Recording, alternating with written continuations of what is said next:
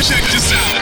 A change of quarters indicates no change in Ram aggressiveness. This is a journey into sound. A new Ram record. Somos el equipo de Los Ángeles. Somos el equipo de Los Ángeles. Oh, yeah. Whose house? Whose house? Whose house? El Mob Squad de Inglewood. Gol de Campo presenta Carnales de los Rams. El podcast de los carneros.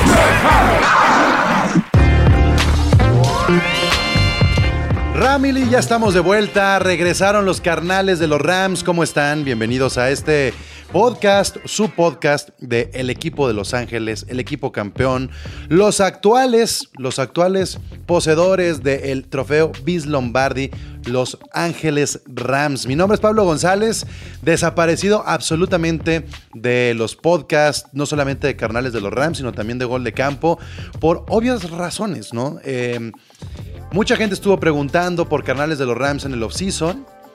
Tenemos que aceptar que nos, que nos alejamos muchísimo de las redes sociales y de este podcast porque estamos en ese mood de observar lo que está pasando en la NFL y de seguir festejando eh, que somos los campeones. Entonces, sí, Miguel Candia ya dio un paso adelante, nos, nos presentó un podcast hace algunos días que tiene que ver con la seguridad de los estadios, pero hoy podemos decir que después de varios, varios meses, estamos los carnales de los Rams de vuelta. Y Candia, Ramily, qué gusto verte de nuevo por acá, ¿cómo estás? El gusto es mío, estoy muy muy contento, como bien dices, eh, estuvimos un poco desaparecidos porque bueno, la victoria se disfruta más, más así. Y valía la pena pues concentrar varias cosas, no dejar que pasaran varias cosas que como siempre los off-season de los Rams son espectaculares. Deberían de hacer un hard knocks prácticamente cada año de los Rams y tendrían material de sobra.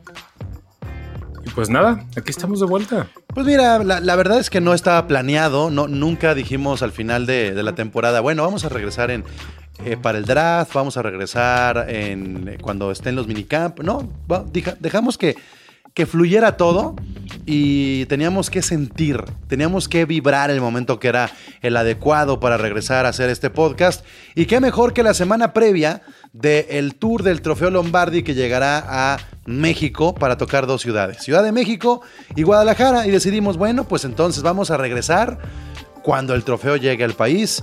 Y qué cosa, qué cosa, qué sorpresota. La verdad es que cuando uno veía todo el party de- del desfile de campeones, yo no me imaginaba que ese trofeo lo íbamos a tener en nuestro país. Y, es una, pues es una, eh, no solamente gran anécdota la que nos espera Candia, sino un privilegio que venga además a nuestra ciudad. Viene a Guadalajara, o sea, Pudieron haber elegido cualquier otra ciudad, pero tenemos el privilegio de que llegue a Guadalajara. Yo sé que mucha gente que nos escucha en Ciudad de México estará muy contenta porque lo tendrán un fin de semana. Acá lo tendremos un día, será un miércoles. Y, bueno, no sé qué tan eh, cerca hayan estado ustedes de un trofeo Lombardi. Yo nunca en mi vida, Candy. Este. Yo nunca he estado muy cerca de un trofeo Vince Lombardi. Puedo decir que he estado en el mismo edificio, mas nunca. Nunca tan cerca como lo vamos a estar esta vez, ¿no? Bueno, y uno de los Rams, porque hay gente que seguramente ha estado cerca de un Ah. Lombardi. Eh, es que sí, yo he estado este es cerca de un este es Lombardi, de- pero no de los Rams. Exacto, ¿no? Sí, sí, sí. O sea, de- de- el de los Rams no. Pero bueno, a ver qué. A ver qué sorpresas nos, nos tienen en estos días. Quién quita y en alguna de esas nos, nos prestan el trofeo para tomarnos ahí un par de fotos, ¿no? Sí, sí, sí. Este- Eh, eh, estará, estará bien enjaulado, pero con que estemos a, a lo- centímetros de la vitrina. O a lo mejor, a ver, modestia aparte y discúlpenme todos los haters, pero bueno, este. Creo yo que la organización de los Rams trae el trofeo a la Ciudad de México y a Guadalajara porque en Guadalajara es la sede de este su podcast, Carnales de los Rams. Creo que algo tiene que ver. Entonces a lo mejor por ahí nos pueden prestar el trofeo hasta sin vitrina, ¿no? ¿Quién Bueno, sabe? ¿Quién sabe? Y, y que el primer jugador mexicano, que además jugó en los Rams, Ok, también es, eso de, tiene... es de esta ciudad de Guadalajara. Entonces también tenemos que entender el ADN del equipo, ¿no? Claro, y luego este convenio que tienen con Chivas, Ujú. que, que, o sea, se, se declaran equipos hermanos, Claro. este, y, y la gran sorpresa, ¿no? Para, para los que somos seguidores de los Rams desde hace mucho tiempo. Bueno, vamos primero por los más, más frescos. Justin Hollins viene con el trofeo. Pero sobre todo Steven Jackson. Eh, los que tienen siendo fanáticos de, de, los Rams como yo desde hace muchos, muchos años, no me van a dejar mentir. El Cadillac Jackson era como nuestra lucecita al final del camino durante esos años tan oscuros que del sótano no salíamos. Eh, fue un, un, gran running back con unas estadísticas no solo buenas, sino que espectaculares, que desgraciada o agraciadamente eh, marcó una diferencia para el equipo, ¿no? Siempre era, era divertido, valía la pena verlo jugar a pesar de que, de que el equipo se encontrara en una situación tan triste como lo llegó a estar. Entonces va a ser un gran honor poder conocer de frente a alguien que nunca se quitó el jersey a pesar de la desesperación de, de que el equipo no, no, funcionara en su momento. Entonces, este, es, es, es, algo, es algo grato. Eh, tuve la oportunidad yo de conocer personalmente a Eric Dickerson, pero Eric Dickerson estuvo, o sea, es el mejor corredor de la historia de los Rams, pero pues él estuvo cuando el equipo era un equipo muy, muy sólido y competitivo. Claro. El Cadillac Jackson, puta, pobre toda su carrera se vio frustrada porque no tenía nada que hacer más que cargar a todo un equipo. Entonces, eh, creo que conocer el otro lado de la moneda debe ser muy, muy interesante. Habrá por ahí un par de preguntas que sí traigo en mi. en lo más profundo de mi corazón, que espero que me conteste con toda honestidad. Uh -huh. Sobre todo eso, ¿no? El cómo lidiar con la frustración sabiendo que puedes estar en el equipo que quieras.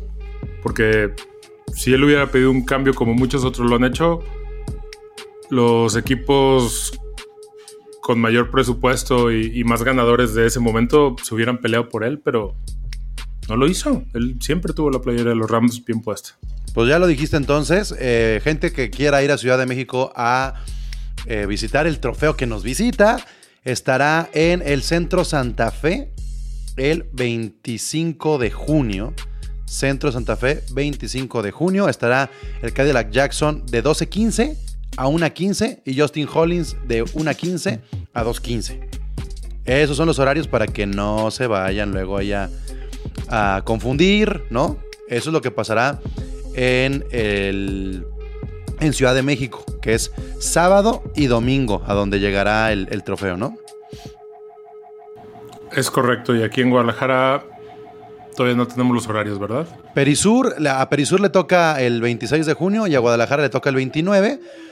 El, a mí me dijeron por ahí que iba a ser del mediodía para adelante en, en Andares, en Guadalajara, a partir okay. de las 12. Entonces, pues ustedes aparten ahí entre las 12 y las 5 de la tarde más o menos para que sea una vuelta eh, a Andares. Ahora, a Guadalajara viene el Cadillac Jackson, eso es lo que a mí me dijeron. Ajá. Este, y habría que esperar qué pasa con, con las porristas y con, y con la mascota, si vienen también a Guadalajara, pero en Ciudad de México es un hecho que estarán por allá. Ustedes estén al pendiente de Vamos Rams, de las redes sociales en español, y, ahí seguramente, no solamente en español, sino mexicanas, y ahí tendrán toda la información. El trofeo Lombardi llega a nuestro país, el trofeo que se le ganó a los Bengals en el pasado Super Bowl. Y el día de hoy, además de hablar de esta visita del trofeo, este, muy superficialmente ya platicaremos de toda nuestra experiencia el próximo episodio.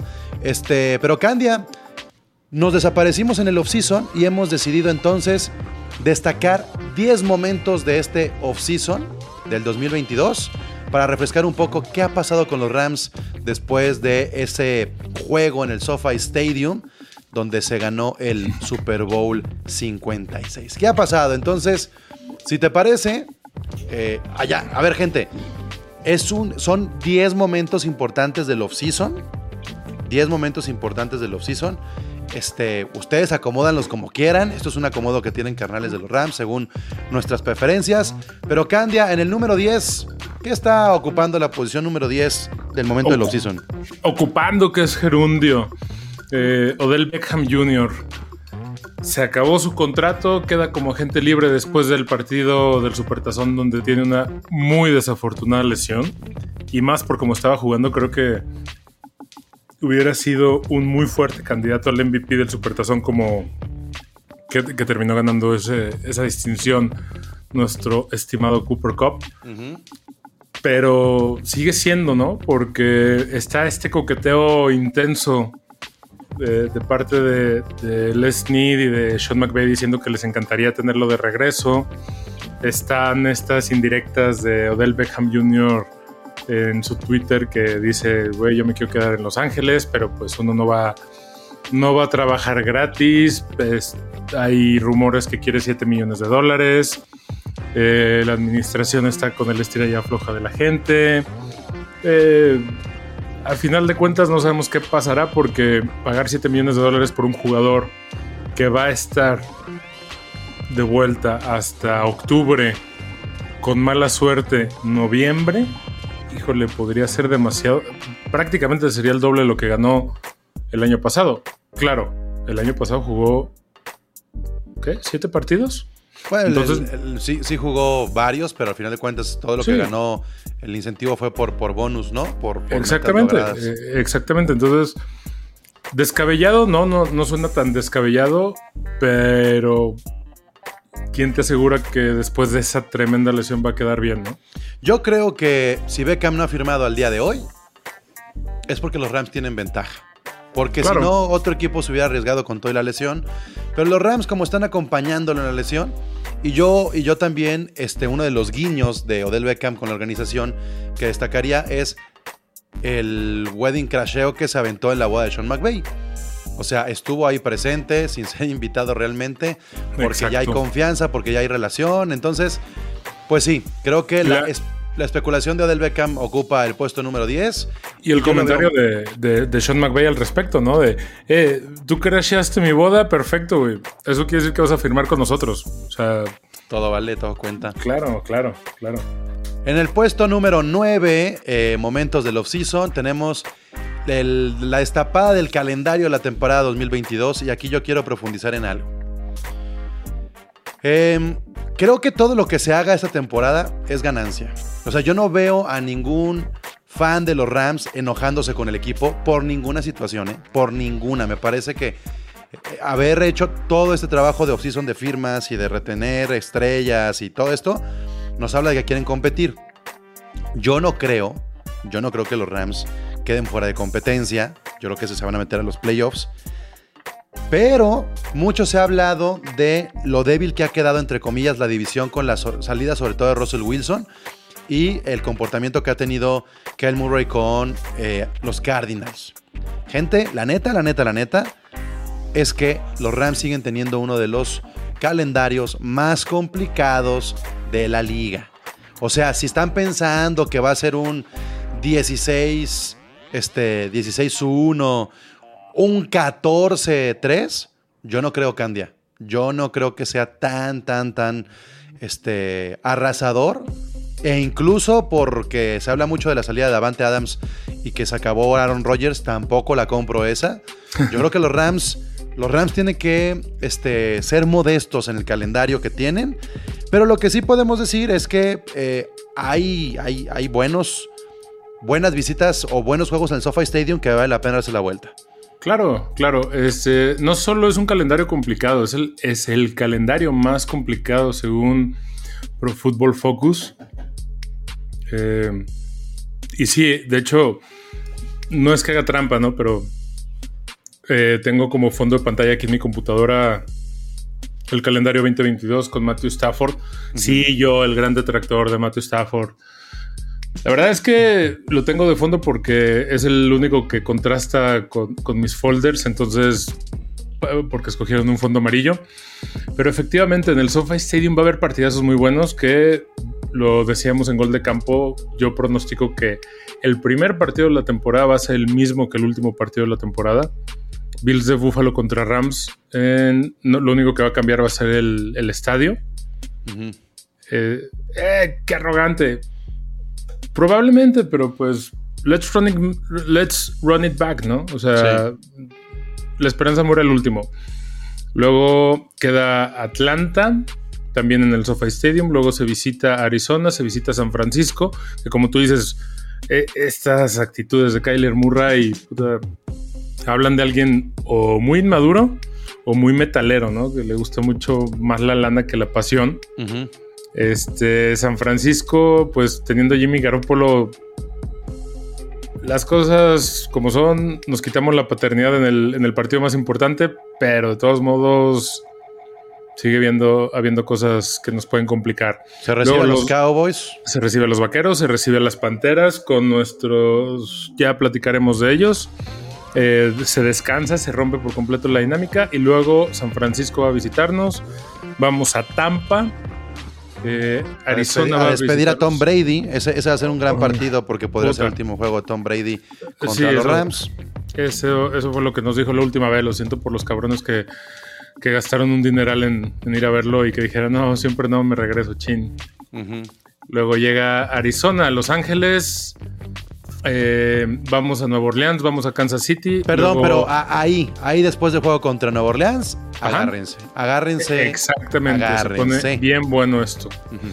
Porque vamos a Kansas a visitar a Patrick Mahomes y compañía, aunque no tenga a Tyreek Hill.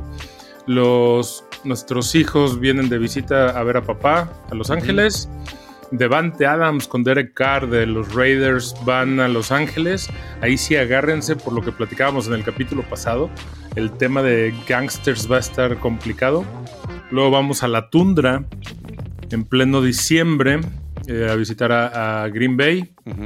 Vienen los Broncos para el 25 de diciembre, el juego navideño.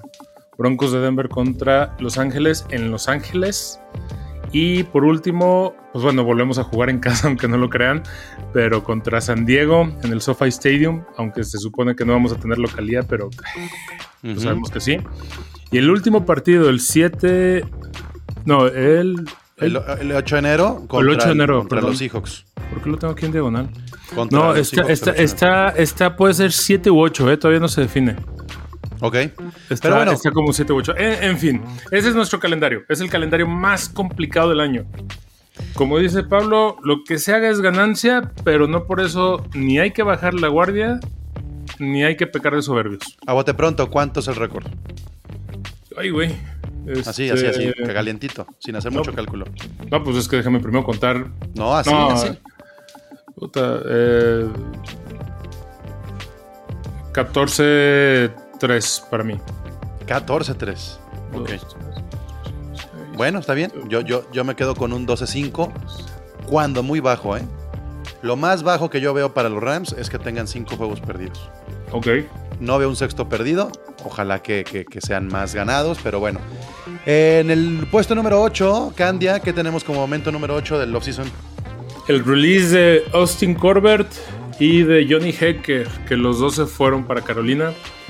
Eh, Johnny Hecker, nuestro punter, que siempre hemos querido, que le guardamos un, un cariño muy especial, más disciplinado, siempre el primero en llegar y el último en irse.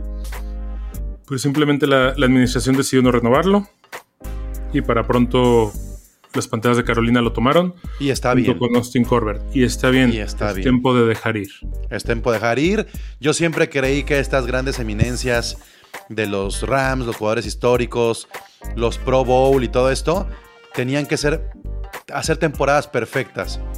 Johnny Hecker estuvo muy impecable, pero también hay que recordar que se equivocó al momento de querer sostener ese balón en un momento clave y nos sacó un pedote. Entonces, ¿qué es eso? Claro. se llama veteranía. Entonces, este, de alguna manera, creo que también tienes que bajar el espacio salarial con jugadores que son este, costosos para hacer, hacer como ajustes en los contratos. En el puesto número 7 tenemos la salida de Von Miller hacia los Bills de Buffalo. Al principio sentí como que la gente estaba muy ardilla con esto, Candia, que la gente se enojó mucho porque Von Miller eh, se había sentido muy parte del crew, había hablado este, con Aaron Donald, fue parte de la motivación emocional y psicológica previo al Super Bowl. Como que decíamos, bueno, si se regresa a los Broncos por romántico va. Pero, este, como dice Pepe Aguilar, nos cambió por unas monedas, ¿no? Sí, pero. A ver, entiendo el hate, entiendo la decepción, entiendo el rencor. No, no es cierto, no lo entiendo. No, yo no. Von Miller, Von Miller vino a hacer su trabajo, que fue este enseñarle a Aaron Donald a ser líder vocal, ya lo hemos platicado aquí. Von Miller vino a darle una refrescada al equipo con la experiencia, no solo de tener un supertazón en la mano, sino de sino haber sido el MVP de un supertazón siendo un linebacker, o sea, ¿qué, más experiencia quieres que eso? Y, y, fue para lo que fue contratado, ¿no? Eh, yo creo que cuando firmaron a Von Miller fue, güey, la chamba de este cabrón no es otra más que saber guiar al equipo en el juego del Super Domingo. O sea, todo lo que haga aparte, qué chingón, pero su chamba se lo contrataron nada más para ese partido. Yo lo veo así. O le dabas la lana a Von Miller o se la dabas a Stafford, Cop y Donald. Y si lo pones así en esa Y- balanza, Y, y, pues, güey, pues qué, Von Miller va, ¿no? O sea, la edad también. este, la- es un estuvo lesionado todo el año antepasado. Yo, yo creo que, que- que- yo me quedo contento con, con estos jugadores que llegan, aportan, se van, te dejaron algo y listo. Y no solo eso, sino que, que tú digas, bueno, bueno, bueno, nos quedamos ahí con un huecote en la línea, ¿no? Pero ahorita platicaremos de eso porque creo que fue el segundo golpe más fuerte del año, de la, de la off-season. Puesto número 6 en nuestros 10 puntos a rescatar del offseason Candia. Allen Robinson firma un contrato de 3 años y 46.5 millones de dólares. Eh, pues un jugador que no lució mucho el año pasado con los Osos de Chicago, pero que tiene un índice de drop prácticamente el más bajo de toda la liga. Y aquí tenemos, aquí tenemos que hacer un, un matchup. O sea, no solamente es la llegada de Allen Robinson, sino la salida de Robert Woods. Junto con pegado. Junto con pegado, Robert Woods tuvo que ser el sacrificado y se trajo a un jugador que podría ser más talentoso que Robert Woods. Pero yo siempre he defendido algo. Lo defendí Ajá. con la salida de Goff, lo, lo defendí con la salida de Todd Gurley. Cuando el cuerpo médico de los Rams ve algo que le llama la atención después de una lesión, dejan ir. Exactamente. Y a muchos nos sorprendió. ¿Sabes qué? E- Ese es el ejemplo perfecto, más que Goff, más que Wood. Bueno, Woods no lo, nos lo demostrará el próximo año, ¿no? Eh, pero el ejemplo perfecto es Todd Gurley. Nadie se explicaba cómo Todd Gurley había sido soltado, no se le había renovado contrato. Es- bueno, sí se le había renovado. Se le ha pero dado una millonada. Sí, sí, sí, fue dinero muerto, se le traspasó a, a los halcones de Atlanta. Y pues lo vimos, ¿no? Pasó nadando muertito. Y e incluso en sus declaraciones hace un par de días, de, ah, claro que me dio gusto por los Rams, pero la verdad es que en ningún momento de toda la temporada sentí la necesidad de estar ahí jugando. Güey. O sea, ya ni la pasión ni la necesidad de estar en el campo. Eso quiere decir que su Millones. físico ya, ya, ya había dado lo que tenía que dar. Los millones. Pero bueno, entonces la llegada de Allen Robinson a mí me encanta. La verdad es que este, nunca me esperé que fueran por un receptor de estas características. Porque tenías a Cooper Cup, tenías a Van Jefferson. Este, parecía que podían ahí como que jugar un poco más con, con lo que ya tenía esa profundidad en, en- en los receptores.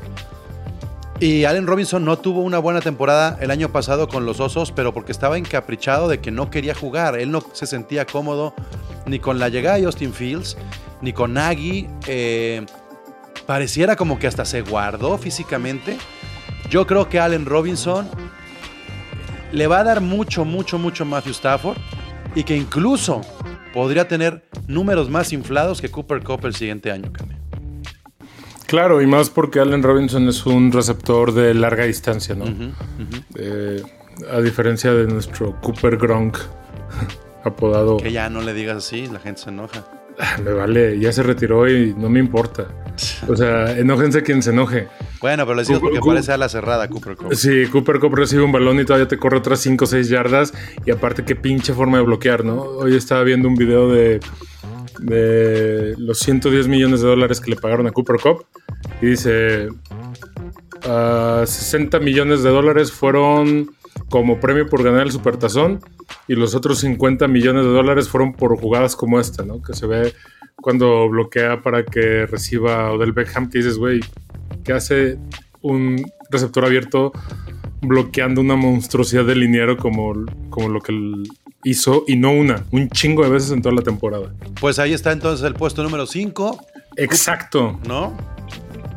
Su firma, que, que además fue una firma muy emotiva, ¿no? Con su esposa y con enfundado en un jersey de Matthew Stafford.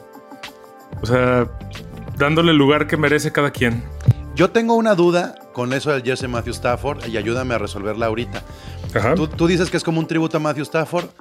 Yo también creo, no sé, hay que hacer cuentas, si este contrato representa que Cooper Cup mínimo jugará nueve años con los Rams.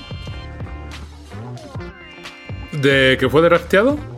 Sí, ¿en qué año fue drafteado Cooper Cup? Ay, O sea, no sé, es chaqueta mental, lo pensé en Sí. ese momento y ahorita que veo que firmó con el número 9 de Matthew Stafford, quiero hacer cuentas para ver si este contrato de Cooper Cup este, daría un total de nueve años jugando con los Rams. ahorita vemos cuándo fue Entonces, pero bueno, creo que de las cosas a destacar de Cooper Cup, hay una muy valiosa. Este ha sido de uno de los off-season donde los receptores se inflaron más. Sobre todo Sí. por la salida de Tyreek Hill de los Chiefs hacia Miami. Rompió el mercado y pareciera, hubiera parecido, casi como mentalidad de, de- de estrella de la NFL y más después de la temporada de Cooper Cup, que es una de las mejores de la historia, junto con esa de Jerry Rice. Parecía que Cooper Cup se tenía que convertir en el receptor mejor pagado de la liga. Pero lo que dice Cooper Cup es, no, yo quiero que se me pague lo que merezco.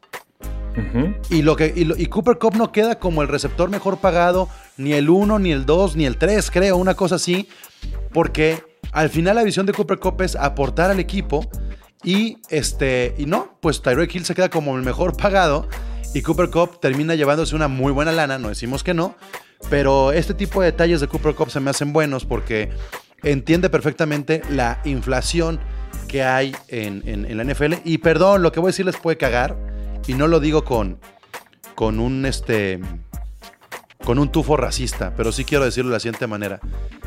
Cooper Cup no ha sido valorado como debe ser valorado por este, las características físicas, incluidas el tono de piel.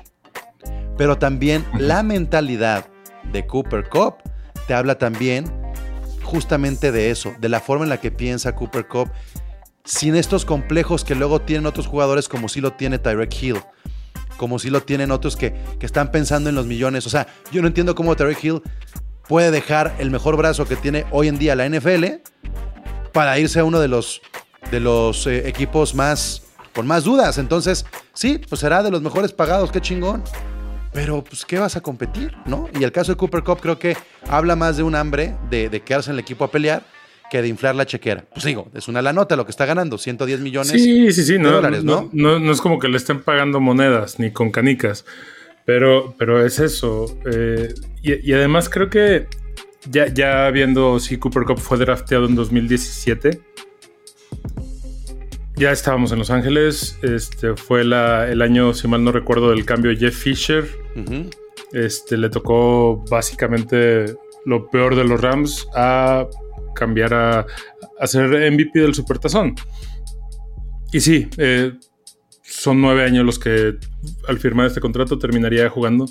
Pero no, yo creo, yo creo que más bien Es un guiño parte. lo que yo. Yo pienso que es un Eh, doble, eh, un doble es un símbolo. guiño ¿eh? varias cosas, es un guiño varias cosas. Sobre todo eso, porque lo entrevistan y le dicen, oye, ¿qué pedo? O sea, ¿qué pensabas mientras firmabas con el jersey de, de Stafford encima? Y dice, "Eh, no pensaba en nadie, nada más estaba tratando de acordarme cómo firmar. Pero Acuérdate- ya después dice, no, Acuérdate qué número tenía Cooper Cup cuando inició. el 18, 1 y 8. 9. O la mitad de la numer- 18 yo- es 9. Yo creo la- en la numerología, Candia. Yo no creo en casualidades. Ay, eh, yo no creo en la Acuérdate que Cooper Cup es muy divino. ¿eh? Acuérdate que Cooper Cup dijo que él tuvo una visión. Esto es en, en serio, eh, búsquenlo. No, Cu- sí, sí, sí, sí, Cooper sí. Cup dijo que tuvo una visión donde él estaba levantando el MVP la temporada pasada. Y, y dijo, y lo dijo después de ganar, lo dijo este, después de ganar el Super Bowl. Dijo, la única persona que sabe de esto es mi esposa, porque si lo hubiera dicho antes, uno, se puede cebar y dos, nadie me hubiera creído. Y este. Güey, está muy cabrón. Está muy cabrón que sueñes con ser el MVP y que sí suceda y que ta, ta, ta, ta. Digo, ¿cu- ¿cuántos no, no, no lo han soñado? Pero Claro. Cooper Cup lo soñó este año. O sea, no, no, no, no lo sueña cada año, pues. Sí, no, y, y bueno, a ver, yo no creo en la numerología en esas cosas. Por azares del destino soy completamente ateo, entonces no creo en mamando. nada. ¿Eh? Estoy mamando, estoy mamando, no creo. Bueno, bien por ti, pero yo sí no creo en absolutamente nada. Ah, no, a ver, a ver, a ver qué pasa si le agregas un 9 a otro 9. Pues hace un 99 y es Aaron Donald y ya sé que Ah, todo va a empezar a girar. Bueno, bueno. Todo va a empezar a girar en, en Los torno a los nueves, nueve en los Rams. sí. nueves- los nueves en los Rams tienen un significado, calla. A ver, a ver, no, no nos desviemos tanto en, en sandeces, por favor. ok, ok. Porque, porque es carnales de los Rams, no teología de los Rams, güey. Ok. Este. No, eh, para mí se me hizo un muy buen detalle eso. ¿Y qué pasa decir, si "Hey, pones el 99 de Oh, Stafford y el, chingada. 90, bueno, el 9 de Stafford y el 99 de Donald y los volteas? Güey, te estás yendo ya mucho. O sea, me vas a sacar también que, que los cuadernos estilo son diabólicos y la madre, ¿no? Bueno, bueno, Claro. está bien, está bien. En fin, este, eso de decir, eh, yo llegué aquí y yo me hice campeón. ah, no niego que mi amistad con Jared Goff fue muy grande, pero lo, lo platicábamos, ¿no? Que incluso Kelly Stafford lo decía en su podcast. La cantidad de horas que pasaron juntos Matthew Stafford y Cooper Cup. Ay, lo cambió bien fácil. A mí me encantó como Cooper Cup dijo, ah, Jared, ¿qué? Yo soy Team Stafford y ahora somos los mejores amigos.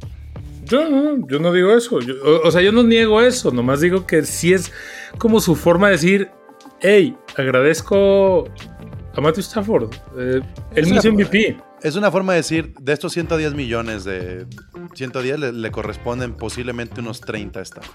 Claro. Eh, Que Es la no es que le correspondan porque ahorita vamos a ver cuánto le pagaron por cuatro años. Bueno, bueno, pero los, los dos, los dos deberían de hacer un negocio juntos, invertir algo, un porcentaje de sus contratos. El número 4 está Matthew Stafford y su eh, contrato por cuatro años de 160 millones de dólares. No más. Mi predicción, mi predicción a finales de la temporada pasada, yo te lo dije, Candia, Ajá. al primero que van a renovar no es a Cobb, no es a Donald, es a Matthew Stafford. Y se cumplió mi predicción. Estoy muy contento por eso. Sí, pero también ahí volvemos a lo mismo, ¿no? Matthew Stafford lo tenían que, que renovar inmediatamente. Cooper Cup ya sabíamos que él estaba en la disposición de, güey, lo que me ofrezcan está bien ofrecido. Y ya sabíamos que las negociaciones con Aaron Donald, en cuanto se corrió el rumor de que se podía retirar, iban a estar bien difíciles, igual que el año pasado. Entonces, se, se logró, se logró firmar eh, a, se los, firmó. a los tres MVPs, creo Exactamente. Y eso nos lleva a nuestro punto número 3. La reestructuración del contrato de Aaron Donald. No se le agregan años, pero sí se le agregan 40 millones de dólares a los tres años que le quedan. ¿Por qué? Loco. ¿Por qué? ¿Por qué? ¿Por qué hicieron esto, Candia? Porque cuando Donald firmó su eh, multianual millonario contrato, después vinieron jugadores a quererse hacerlos muy huevudos. En Pittsburgh apareció un cabrón. Este, en, en los Osos de Chicago apareció otro.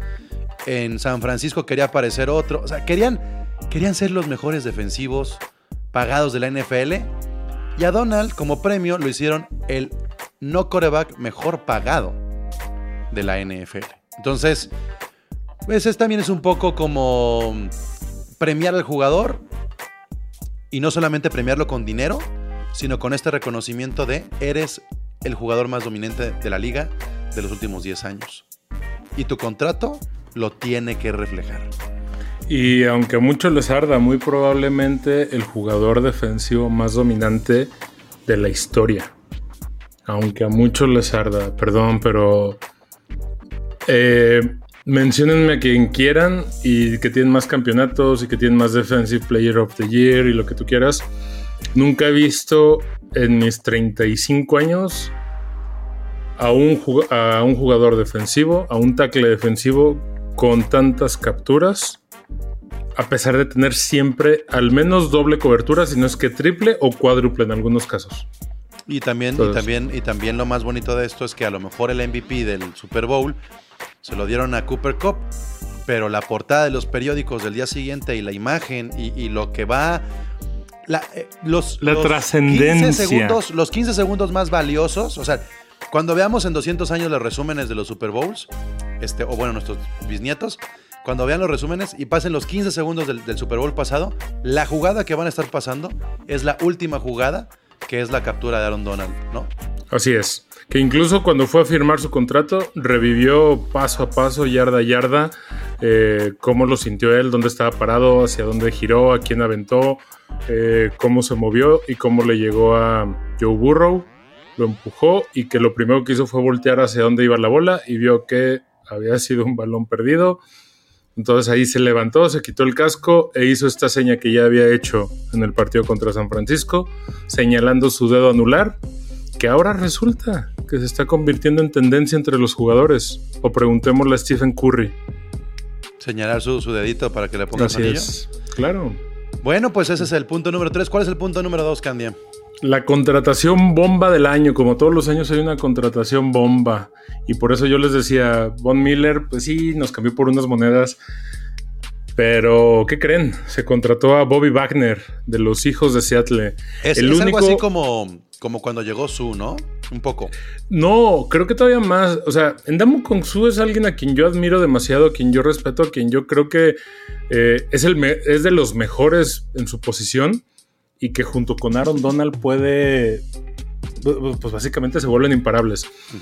Pero Bobby Wagner, vamos hablando de números fríos, no de emociones, ni de sentimientos, ni de si me caen bien o si me caen mal. Bobby Wagner es el único de dos jugadores, o sea, solo dos jugadores han sido eh, llamados al Pro Bowl todos los años de su carrera. Y adivinen quién es el segundo. Aaron Donald y Bobby Wagner, es ¿no? Correcto. Van a jugar los únicos dos jugadores que todos los años de su vida han sido, de su vida profesional, han sido llamados al Pro Bowl. O sea que cuando sumemos, ya ves que de repente en la estadística les gusta decir cuántos años de Super Bowl hay en un equipo y cuántos años hay en otro. O sea, vamos a tener que sumar aquí bastantitos. Bastantitos Pro Bowls. Digo, Pro Bowls, tienes razón. Sí, sí, sí. Super Bowls, ve- venga. Bueno, bueno, también. entre los dos son tres. Bueno, ya no, No, podemos eh. decir cuántos Super Bowls tiene el Entre roster, dos. porque el roster tiene uno. Todo- todos los jugadores del roster tienen uno prácticamente. Mm, ok. Menos los recién llegados. Todos los demás tienen un Super Bowl en los Rams. Ok. Pero bueno. Bueno, bueno, bueno. Bobby Wagner también tiene uno, ¿Sí? pero con Seattle. Sí, sí, sí. Sí. Está bien. Eh, entonces, pues sí, se pierde a Von Miller. Nos cambia por unas monedas, por muchas monedas. Sinceramente, yo en su posición, yo en la posición de Von Miller, yo no lo haría porque yo le tengo mucho amor al, amarillo y azul. Pero está bien, está respetable. O sea, a final de cuentas, eh, eh, hay que proveer, ¿no? Pero la contratación de Bobby, de Bobby Wagner, 5 años, 50 millones de dólares, es una ganga. Tener a alguien que va a complementar a un Leonard Floyd, a un Aaron Donald, a un Jalen Ramsey y aún a ver quién más se aparece en esta línea, de, en esta defensa. Que el que esté adelante, es más, ya lo dijo Brady también, ¿no? Veo el entrenamiento de Aaron Donald y me da miedo haber salido del retiro. Está, está tan cabrón. No sé qué opinas tú, pero está tan, tan cabrón el roster de los Rams que nunca se habla de Leonard Floyd. O sea, ¿sabes? No, y Leonard Floyd es, que siempre- que- que es el un diferenciador. O sea, Leonard Floyd es el cuarto mejor defensa, por decirlo así, del equipo. El cuarto, cuando sí. Cuando en cualquier equipo puede ser fácil el segundo o hasta primero. Este, y es el cuarto. Entonces, yo sí me atrevo a decir que con la salida de Von Miller y con la salida de Robert Woods, se ganó más con la llegada de Robinson y con Boy Wagner. O sea, hay más ganancia en la llegada de estos dos. Pero mucha gente estaba llorando porque decían que eh, solamente quedaba Aaron Donald como jugador que estuvo en la franquicia cuando estaba en San Luis, Ah, ok. ¿no? Que ya es el único, Sí. que ya es el único. Pues no, porque resulta que hay un dude que la rompió con los Rams en el 2020. Por cuestiones de espacio salarial y contrato se fue a los Cleveland Browns. No brilló, no, no brilló nada y está de regreso Troy Hill, que también fue parte de esos San Luis Rams. Y, Rams. y- y yo sé que no va en este, en este puesto número 2 que estamos nombrando. No, pero, quería, quería paquetearlo una, una porque- mención al calce, ¿no? Güey, está bien la llegada de Troy Hill, me gusta. Claro que está bien, Por algo claro regresa, ¿no? Claro que está bien, y, y- y es eso. Yo, quiero hacer mucho hincapié en lo que estás diciendo. Leonard Floyd es el jugador más infravalorado de la defensiva de los Rams. Y sí, e- e- es la mala suerte de jugar al lado de Aaron Donald y de Jalen Ramsey. y ahora de Bobby Wagner. Pero Leonard Floyd también es un game changer. Él en una jugada te puede cambiar el destino de, de un partido completo. Para bien o para mal. O sea, dependiendo de qué lado estés. Si estás en la defensiva te lo va a favorecer. Si estás en la ofensiva, créeme que te va a partir la madre. Físicamente es un cabrón imponente e intelectualmente es un güey que lee las jugadas muchísimo mejor que incluso los receptores contrarios. Entonces, este, la defensiva de los Rams yo nada más veo que se robustece, se robustece, se engrandece. Vamos a esperar los prim- las primeras semanas. Muy probablemente vamos a estar escuchando el Ah, Raheem Morris es un pendejo, hay que Se quedó correrlo. el coordinador defensivo. Entonces mucha gente lo va a Importantísimo culpar. este pedo. Y no, al contrario, importantísimo que se haya quedado el coordinador. No lo iban a quitar y se quedó. Sí, pero, pero va a pasar esto. Eh, la defensiva siempre es una defensiva que, que es como. Que, que en una curva de Gauss siempre va hacia arriba, o sea, empieza de abajo y luego va hacia arriba, ¿no? Este, y alcanza su punto más alto al final, bueno, de media temporada en adelante. Y los primeros partidos sí se cometen errores y sí se resiente mucho. Y me encanta que los fanáticos de cualquier equipo, de cualquier deporte, siempre es encontrar un responsable y córranlo. Y el año pasado todo el mundo quería correr a Raheem Morris antes del partido 9. Ahí sí me siento orgulloso de decir, yo no fui de esos, al contrario. Yo siempre estuve a favor de, de Raheem Morris. No tanto de Stafford, pero sí Raheem Morris. Y aquí viene a, a- a callarnos la boca. Y también declaraciones de días pasados que no me gustan por que vienen de quien vienen. De Tomlin, el entrenador de los Steelers. Dice, Raheem Morris es el entrenador, es el mejor entrenador que conozco que no tiene un puesto de head coach. Es cierto, pero no me gusta que vengan de Tomlin. Si viniera de alguien más tendría mucho más valor, ¿verdad? Pero bueno. No te preocupes, no te preocupes. Antes de ir al puesto número uno, que es lo más importante del off-season, yo quiero poner un bonus, un bonus ahí. A ver. Y es, ¿por qué no está en este top 10 el draft? ¿Por qué, por qué los carnales de los Rams, a diferencia de todos los equipos, no están hablando del draft? Y me parece bien importante destacarlo, ¿no? Porque la fórmula eh, es ganadora, porque la fórmula se está imitando. O sea, lo que está pasando con la fórmula de los Rams se está imitando y lo estamos viendo con los Delfines de Miami. Este, y porque a final de cuentas creo yo que eh, ese momento donde estaban pedísimos McVeigh y Les Snead hablando del día uno del draft.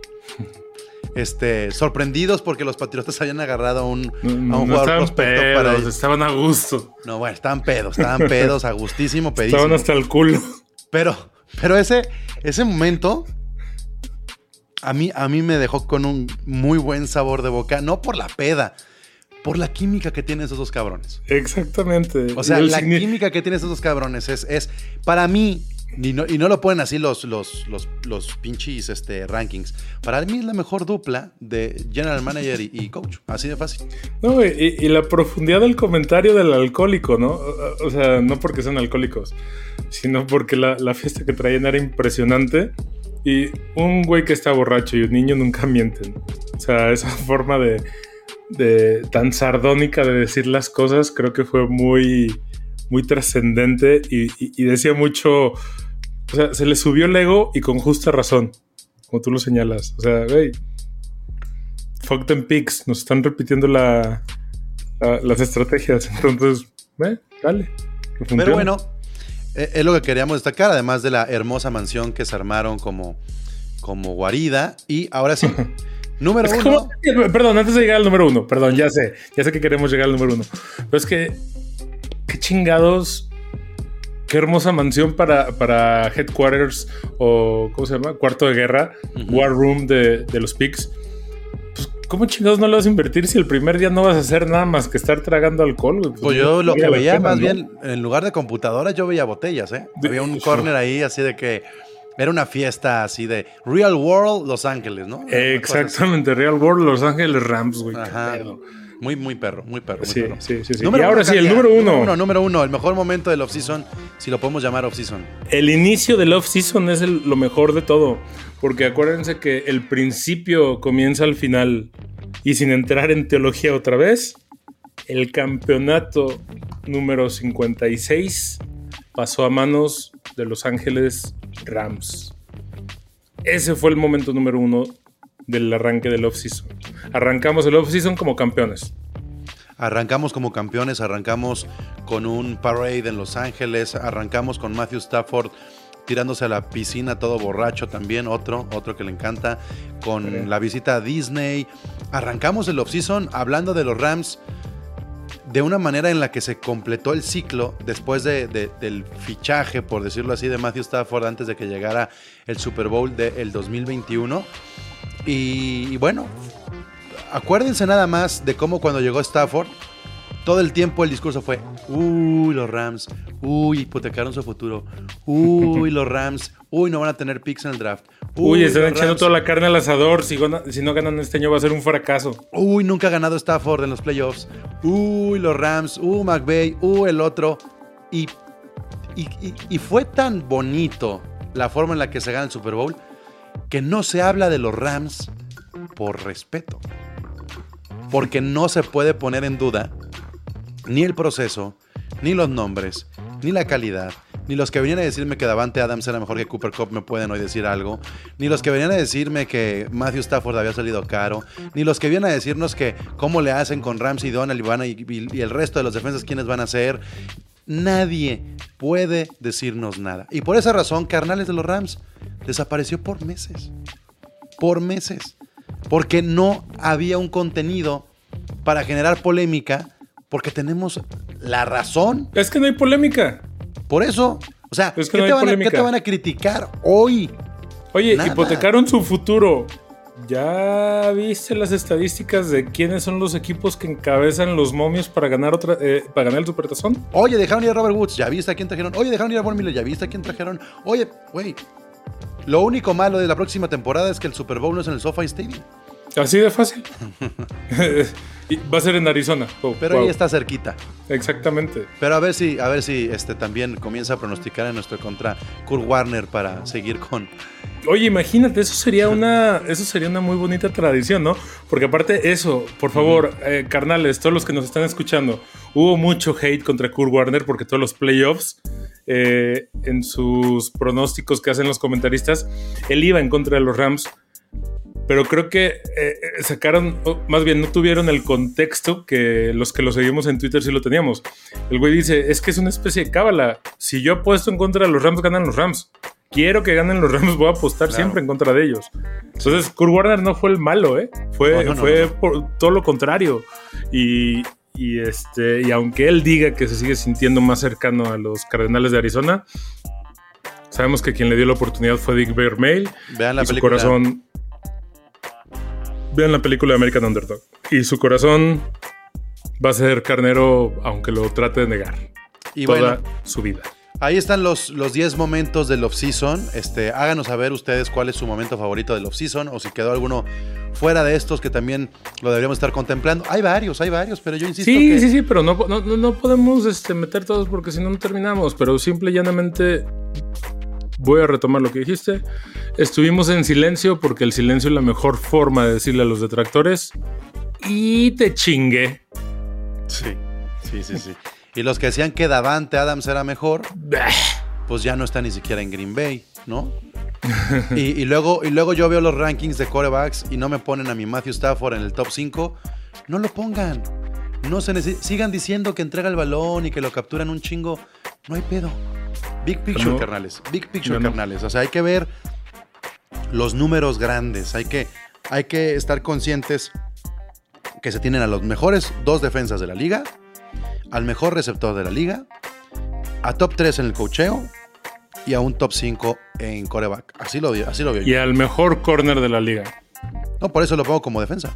O sea, los dos Ah. mejores, las dos mejores defensas para mí de la liga son Aaron Donald y luego Jalen Ramsey. Ah, yo la- pensé que estabas la- contando a Bobby Wagner. Pero No, no, no, no, no, no, la- en cualquier posición que- para mí es, Es que uno y muy dos. complicado, sí. Así, uno se encarga de el coreback, la presión y lo que sea, y el otro el profundo. Y para mí es, es eso, uno y Sí. dos. Sí, y, sí, sí. Y, y además, al mejor general manager. Volteen a ver para todos lados. El, los que dijeron que hipotecaron el futuro de los Rams, híjole, es muy probable que el roster sea igual o más fuerte que el año Cada pasado. año. Sí. Y al parecer, pensar- y no vamos cada año va a ser lo 2000. mismo, ¿eh? No, yo no quiero pensar en el 2023 hoy. Yo No, pienso en el no tiene caso. 2022. Pero aparte otra cosa, ¿eh? Estos movimientos de pagarle una millonada a Matthew Stafford, de pagarle, de reestructurarle el contrato a Aaron Donald, de darle 110 millones a Cooper Cup y todo, todo el mundo dice, ¿qué pedo? ¿No existe el salary cap? ¿O qué diablos?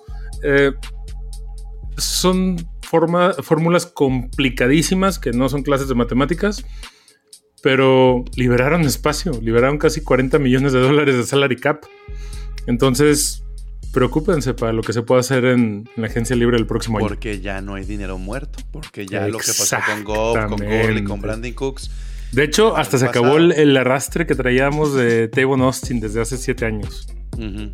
Que, Pues bueno. que- que ya era poquito, pero Candia, eh, el trofeo, el Vince Lombardi viene a México sábado y domingo, estará en la Ciudad de México. Vayan a este, Vamos Rams para ver horarios y, cualquier actualización. El miércoles 29 estará en la ciudad de Guadalajara. Ahí estaremos carnales de los Rams. Nos dará mucho gusto que sea una vuelta, tomarnos unas fotos, este, cotorrear. Eh, no sé, no sé. Que se junte la Ramily está chingón. Y no nomás la Ramily, que se junte el fanático de la NFL a admirar el trofeo de los Rams.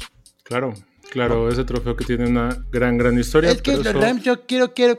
Acuérdense de algo. Gracias a que los Rams están cerca de México, va a haber más activaciones de la NFL en México. Así es. Y dejaremos para otro capítulo la historia del trofeo Vince Lombardi, que es algo interesante, por decirlo menos. La siguiente semana estaremos metidos en la visita del trofeo y dentro de 15 días, por supuesto, nos escuchamos aquí en, en Carnales de los Rams para platicar cómo nos fue con esto de, de estar tan cerca del el Vince Lombardi. Candia, muchas gracias. Pablo, que estés muy bien. Y como siempre, bonito regreso para esta temporada 2022. Prepárense porque vienen muchas cosas en Gol de Campo. Sigan a Gol de Campo en Twitter como Gol de Campo, en Instagram y en Facebook como Gol de Camp, www.goldecampo.com.mx. Escuchen los podcasts, aunque no le vayan ustedes a los Patriotas este, o a la IFC. hay muy buen contenido, hay muy buen, contenido. Chéquenlo, chequen OnlyPads, chequen Le- a la IFC Beast y todo. Les garantizo que hay mejor contenido en Gol de Campo y en todos sus derivados que en muchas de las televisoras mainstream. Y no, no es que les esté tirando caca, es que en realidad cuando un contenido se hace de fanáticos para fanáticos, es otra perspectiva bien distinta. Y créanme, les va a gustar. Whose house? Rams House. A change of quarters indicates no change in Ram aggressiveness. This is a journey into sound. A new Ram record. Somos el equipo de Los Ángeles. Somos el equipo de Los Ángeles. Oh, yeah. Whose house? Whose house? Whose house? El Mob Squad de Inglewood. Gol de Campo presenta Carnales de los Rams. El podcast de los carneros.